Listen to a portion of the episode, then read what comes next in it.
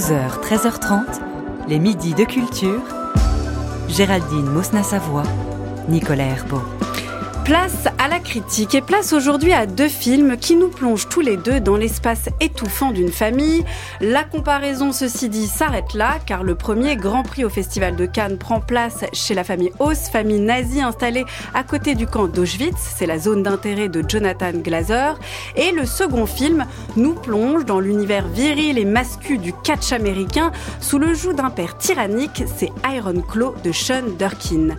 Et pour en parler, j'ai le plaisir d'accueillir Thierry bonjour à vous. Bonjour. Vous êtes journaliste, critique de cinéma, directeur de la rédaction du magazine Première. Et bonjour à vous, Charlotte Garçon. Bonjour Géraldine. Vous êtes rédactrice en chef adjointe au cahier du cinéma. Soyez tous les deux les bienvenus dans les Midi de Culture.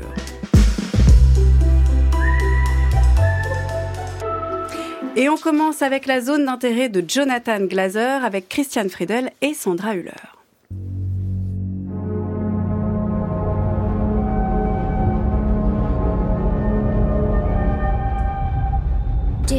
Zeit, die wir im, gemütlich, im gastlichen Hause Hösker lebten, wird immer mit zu unseren schönsten Urlaubsländern gehören.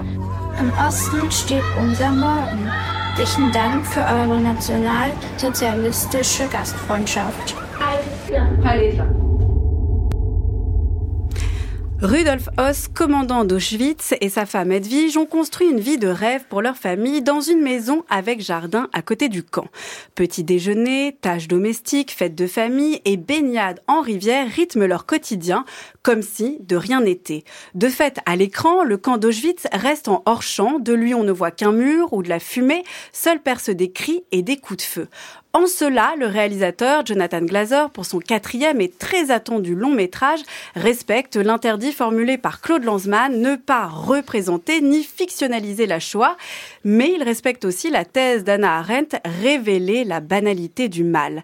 Ici, la zone d'intérêt, les 40 km qui encerclent le camp, est un huis clos, un dispositif de surveillance des bourreaux, une mise en scène maîtrisée et un grand prix au Festival de Cannes.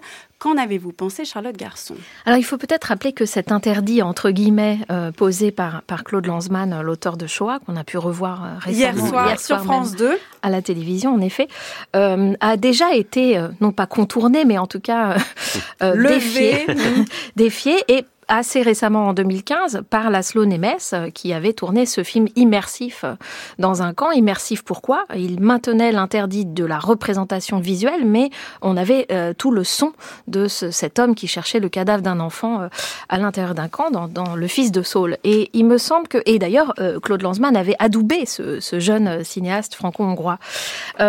ici, ce qui, ce qui m'intéresse davantage que dans ce procédé euh, immersif, c'est l'à côté. Vous, l'avez dit d'ailleurs, hein, vous avez parlé à la fois de l'espace étouffant d'une famille et de l'à côté. Et donc, je trouve intelligent, euh, voire rusé, euh, d'avoir choisi ce, cette idée du voisinage, cette idée de, la contiguïté, cette idée de, de vivre à côté, de vivre contre, de vivre tout contre. Parce que, évidemment, ça permet aussi une interprétation allégorique, à savoir que nous tous vivons peut-être parfois contre, voire tout contre des horreurs dont nous sommes complices, mais ce n'est pas cette, cette dimension, disons, euh, allégorique possible qui m'a le plus intéressé, plutôt la partie euh, où la, la, la, maîtresse de maison en particulier s'installe, prend ses quartiers mm.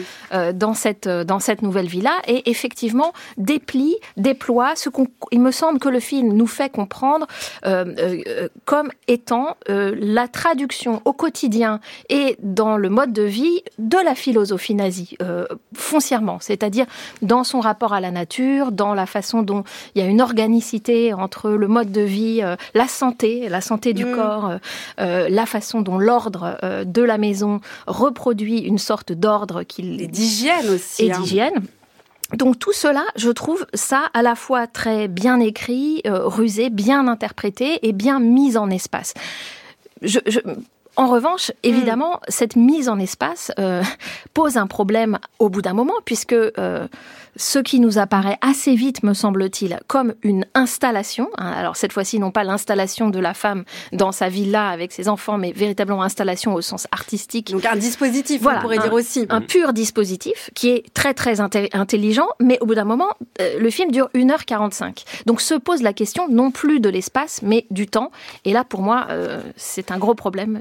On va y revenir, euh, Charles Garçon. Thierry Chaise. Oui, en fait, c'est vrai que plus qu'un film sur la Shoah, c'est un film sur la représentation de la Shoah. Hmm. Qu'est-ce qu'on montre? Qu'est-ce qu'on montre? Qu'est-ce qu'on montre pas? Qu'est-ce qu'on entend? Qu'est-ce qu'on n'entend pas? Et à ce titre-là, euh, même parfois, on peut dire, ah, c'est intéressant. D'un seul coup, ça fait, c'est un adjectif, l'impression qui décrédibilise le film. Mais là, c'est au premier sens du terme. C'est-à-dire qu'en tous les cas, en tant que spectateur, on on n'arrête pas de se poser des questions. Une fois posé le dispositif, nous-mêmes, on se dit, mais qu'est-ce qui, ah, on, est presque attentif au moins de détails. Est-ce qu'à un moment il va pas montrer quelque chose et, tout faire tomber? Euh, Est-ce que la fumée en même temps, est-ce que ce n'est pas montré aussi? Et j'aime beaucoup moi ce, en fait, ce, questionnement où moi je n'ai pas de réponse, je ne me, je ne place pas en jugement moral les choses, mm. mais par contre comme spectateur, eh bien ça me fait, moi j'avais, je dois avoir un petit peu peur que justement ce ne soit que dispositif. Glazer, il vient du clip il a fait avec Under the Skin des, choses, euh, des choses assez fabuleuses. Et là, alors Under the euh, Skin, juste pour nous, pour nous dire, c'était en 2013, c'était avec Scarlett Johansson, c'était une extraterrestre, on savait pas trop. Juste voilà, ça n'a rien à voir. Non, mais il y avait un côté, c'était visuellement très fort. il y avait mm. l'idée que la forme prenait le pas véritablement mm. sur le fond. Et, ce qui était très intéressant là, c'est plus. Et là, je trouve que, euh, en fait, ce, en effet, j'aurais bien pris un peu plus de temps, moi aussi. Je trouve qu'il y a 45 pour aller au, bout de ce questionnement et pour ne pas m'arrêter à certaines choses. Mais j'ai été, moi, impressionné, en effet, par le, la vie de cette famille, par le fait que ce qu'il en tout cas ce qu'il montre c'est que et ce que disait euh, ce que moi raconter ça en interview c'est que en fait euh, il, en tous les cas il faisait comme si ça n'existait pas et que c'était le mm. principe que ça n'existe pas. Qu'à un moment, la mère de Sandra Huller comprend quelque chose, il y a un papier qu'elle laisse et que, Sandra le personnage va, le, va, brûler. Va, brûler ce papier. Mm. Et il ne faut pas que ça existe, et c'est donc hygiéniste, et c'est donc négationniste aussi. Et tous, et en fait, je, moi, c'est un film qui a beaucoup divisé depuis Cannes. Il y a eu les Alors, il n'y a pas eu de polémique non, plus. Non, mais il y a les pros et les contre voilà, sans, sans, crier au loup. Mm. Il y a eu moins qu'au monde de Schindler, moins même qu'au monde du Fils de Saul, mais il y a quand même eu les pour et les contre. Et les, et les contre disent, bah, en gros, il se sert un peu de tout ça pour faire le metteur en scène. Moi, je ne suis pas d'accord. Je trouve que il utilise ça et moi, il me questionne comme spectateur et je trouve ça intéressant comme démarche de réalisateur. Et c'est pour ça que parfois je suis, je suis assez impressionné. D'autres fois, je suis beaucoup plus distant.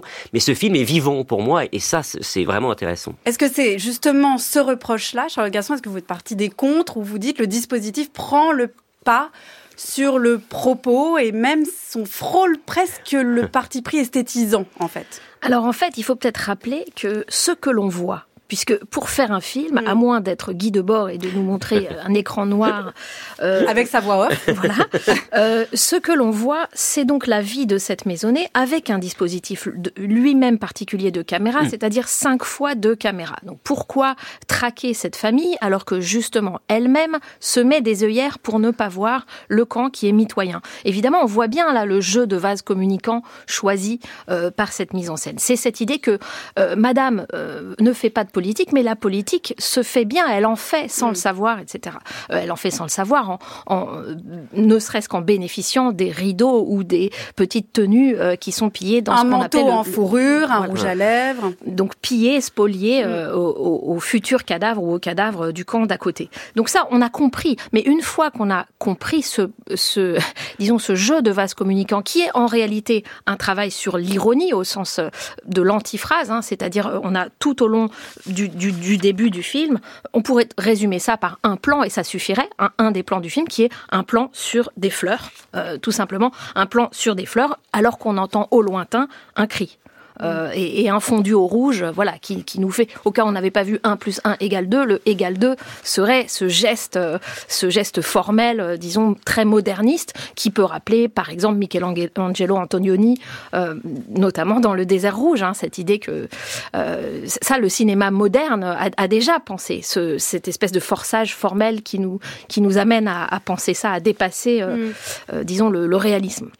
Mais en réalité, euh, je trouve qu'une fois qu'on a compris ce système, qu'on a compris que tout va être là euh, dans le son, parce qu'on n'en a pas parlé, Oui. mais Johnny Byrne, le, le sound designer euh, de, de toute éternité pour Jonathan Glazer, euh, euh, a, a lui-même compilé, il dit, 600 pages de documentation sur qu'est-ce qu'on entendait exactement, quels étaient les bruits, comment, quel bruit de, de fusil, etc., de, de manière très précise. Un moteur de voiture, pas n'importe quelle voiture. Bon, tout ça est très bien, je veux dire, euh, on, on- on peut, on peut le savoir. Le fait est que ça devient une espèce de matière euh, d'ambiance euh, qui, moi, me rappelle effectivement le côté un peu clipesque que j'avais trouvé à Under the Skin qui m'avait assez déplu. Jonathan Glazer dit lui-même qu'il a fait deux films. hein. Euh, un film qu'on peut regarder, c'est effectivement le dispositif dont on parle depuis tout à l'heure, avec ces caméras de surveillance en fait qui filment les acteurs en grand angle, de loin on les voit jamais en gros plan, et puis aussi ce film qu'on entend euh, tout le temps. Effectivement, la question se pose au bout d'un moment quand on a montré ce spectacle du vide. Qu'est-ce qu'on en attend d'autre? Pourquoi 1h45 sur un spectacle du vide? Est-ce qu'il n'y a pas une forme de le terme de complaisance est, est trop fort, mais en tout cas une complaisance vis-à-vis de juste du plaisir formel. Thierry Chaise. C'est- Non, mais c'est complètement possible. Et moi, je ne- tout le long du film, je ne cesse de me poser la question. Mm. Mais je pense qu'il y a aussi, par rapport à ces présents films, presque une dimension pédagogique ch- chez Glazer. C'est-à-dire que euh, se dire que des- moi, je, pour en donner un nom très précis, euh, au journal, sur notre site, quand on a fait part de la diffusion de Shoah, euh, on a dès au bout d'une heure, supprimé les commentaires en dessous parce que ça devenait quelque chose de, de terrible, de voilà, en gros. Il y avait des commentaires oui, antisémites. antisémite, diffuser Shoah, ça, ça participe. à- Et donc, une fois qu'on a ça, on se dit, ben voilà, en effet, ce film-là, peut-être que, moi j'avais le sentiment que, que tout avait été dit très tôt, et peut-être qu'il y a besoin, et que ça fait partie aussi de sa démarche. C'est un film d'aujourd'hui qui parle d'hier, c'est vraiment, c'est aussi ça qu'il fait, et que tout ça participe à, ben oui, il faut, c'est pas que des mots, vous avez peut-être compris, mais on va aller jusqu'à peut-être l'insoutenable, le lourd, peut-être, mais au service de quelque chose. Et je crois que ça fait partie de la démarche de Glazer cinéaste. C'est pour moi aussi ses limites, mais c'est quelque chose qui est pensé et volontaire. Garçon. Oui, il faut peut-être rappeler que Shoah, au, début de Shoah, on a Simon Strebnik, qui était un déporté à, à Chemno, et qui raconte comment il vidait les cendres euh, des morts euh, dans, le, dans la rivière. Alors, comme par hasard, on a dans euh, la zone d'intérêt un moment où la famille se baigne, fait un pique-nique et se baigne dans l'eau, et tout à coup, le père dit sortez de l'eau parce qu'il y a des restes de... Euh, ça n'est pas un hasard, c'est évidemment parce que ce film est une lecture de Shoah, de, de Mm. Shoah le film, euh, véritablement, euh, pas seulement un respect de, des, des- des principes éthiques qui auraient été édictés par Lanzmann, mais véritablement une lecture de, de près du film, euh, dont je rappelle que sa monteuse, Ziva Postek, disait que c'est une fiction sur la réalité. Même Shoah est une fiction sur la réalité dans la mesure où il n'y a pas de contre-champ et où les différents témoignages ne se recoupent pas bord à bord. Ils, ils- ils tracent quelque chose qui n'est jamais la, la représentation de la réalité. Donc dans Shoah, c'est la parole qui se substitue à, à la monstration. Alors, euh, on l'a pas dit parce qu'on veut pas forcément spoiler les films, mais là aussi, il a trouvé un dispositif euh, dans le film, dans la deuxième partie du film, pour essayer non pas de résoudre cette aporie mémorielle dont on parlait, mais enfin, en tout cas, de la de la mettre en scène. Et c'est pour ça que Thierry disait que c'était un film sur la question de l'irreprésentabilité de ou de la non spectacularisation de la Shoah. Euh, et alors là, il confirme que son travail à lui, c'est quand même un travail d'installation. Mais c'est assez Et passionnant. un travail de spectacle, du coup Euh, Il se contredit lui-même alors, est-ce que l'installation Voilà. est un spectacle Non, mais- Euh, Une installation d'art vise quand même à, un- un- à une visée conceptuelle Mm. et vise aussi à déranger, à déstabiliser. Et là, il y a une, il y a une idée de forme. Alors, est-ce qu'on en parle? Je- je- je n'ose- qui, qui, disons, nous ouvre une perspective temporelle. Mais dis-en un tout petit peu. Charlotte, allez-y. On a encore un peu de temps, donc on il spoilera petit semble, peu. il semble fouir, disons, dans le présent du, de la vie de ces nazis, dans le, le côté chronique, euh, familial, Mm. horrible, horrifique de ces nazis. Euh, il semble creuser un trou qui arrive vers le temps présent euh, euh, de Auschwitz comme étant un lieu euh, De mémoire. De mémoire, voilà. Là encore, on est très lancemanien. Voilà, effectivement, à la fin, on, a un rapport, une mise en parallèle entre euh, Auschwitz avec la famille Hauss et Auschwitz aujourd'hui. Euh, peut-être un dernier mot très rapidement quand même sur l'interprétation de Sandra Hüller euh, et Christian Friedel, où justement Sandra Hüller, on l'avait hier à ce micro, insisté sur le fait qu'elle avait voulu jouer le vide. voilà, qu'elle avait joué un personnage qu'elle détestait et qu'elle voulait mettre en œuvre le vide moi, j'ai trouvé ça très impressionnant parce que justement, c'est pas une, c'est pas une composition. Euh, presque, c'est pas une composition apprise, je dirais. Justement, il n'y a mm. rien de spectaculaire. Et plus c'est le vide, plus c'est clinique, plus, comme le disait euh, Charlotte, c'est exactement l'application du nazisme, plus c'est effrayant. Mais c'est un travail que je trouve vraiment démentiel parce qu'il faut être capable de jouer ce vide-là et en même temps de véritablement exister. Et je pense qu'il n'y a que des comédienne de son niveau qui peuvent euh, arriver à cet exploit-là. Charles Garçon, quelques secondes. Ça aurait été une année Sandra Hüller parce que quand on pense à son rôle dans Anatomie d'une chute, mm. il y a presque des échos euh, avec celui-ci dans la part d'ambivalence qu'elle peut maîtriser dans une forme de neutralité. Euh, voilà, si tout ça pouvait être mis sans une musique de train fantôme, moi personnellement, la musique de Michael Levy, ça m'arrangerait. Mais... on va tout de suite en écouter un petit peu.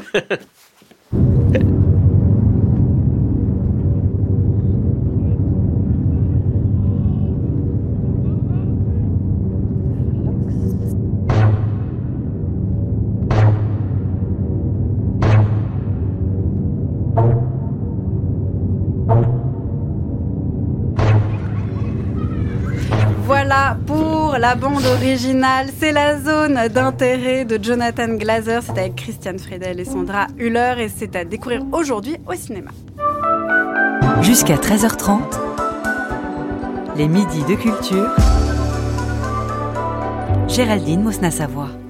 Et maintenant, Iron Claw de Sean Durkin en salle depuis la semaine dernière. C'est pas un secret. Kerry est mon préféré, puis Kev, puis David, puis Mike. Mais le classement peut toujours changer. J'ai reçu un appel de la chaîne ESPN. On va enfin pouvoir récolter le fruit de toutes ces années passées sur le ring. Oui, père. Vous serez fier de moi, je vous le promets. Ce que j'aime, c'est combattre avec vous sur le ring. L'Iron Claw ou l'étau de fer est une figure de catch qui consiste à enserrer le crâne de son adversaire au sol. Mais elle est aussi en métaphore l'emprise qu'exerce le père du clan Von Erich sur ses quatre fils. Son but, les faire devenir des champions du catch coûte que coûte. Car dans cette Amérique texane des années 80, viril et musclée, être faible relève de la tragédie. En témoigne l'histoire vraie donc de cette famille Von Erich dont s'est inspiré le réalisateur Shunder pour son troisième long métrage. Une famille maudite, déchirée par les suicides des fils, mais d'autant plus liée par l'amour fraternel. Ici, les acteurs sont bodybuildés, oubliez le Zac Efron qui sévissait chez Disney. La, la masculinité est toxique, les émotions spectaculaires sur le ring, mais étouffées en famille.